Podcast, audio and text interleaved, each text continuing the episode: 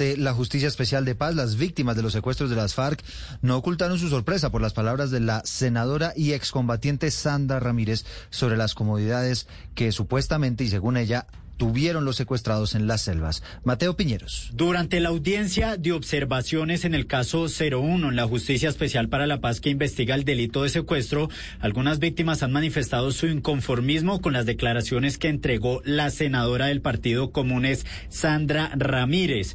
Solicitaron además que sea llamada a declarar, entre otras cosas, en la búsqueda de personas que fueron secuestradas y hoy están desaparecidas. Esto dijo María Ochoa, víctima de este caso. Solicito que en dicha búsqueda de información se llame a declarar también a la señora Griselda Lobo o Sandra Ramírez para que, en vista de que según sus últimas afirmaciones conocidas en la prensa, tiene conocimiento de las condiciones de cautiverio de los secuestrados, contribuya al, al, esclarecimiento de la verdad. Por otro lado, Juan de Jesús Montañez, víctima de secuestro en La Macarena, en el departamento del Meta, dijo que le indignaba lo que había dicho Ramírez, ya que ellos no estaban en ningún hotel cinco estrellas.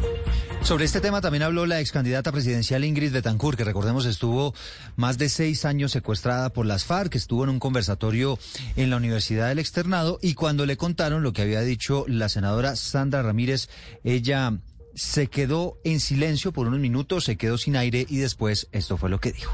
Primero, nunca tuvimos camas, pues como para la anécdota.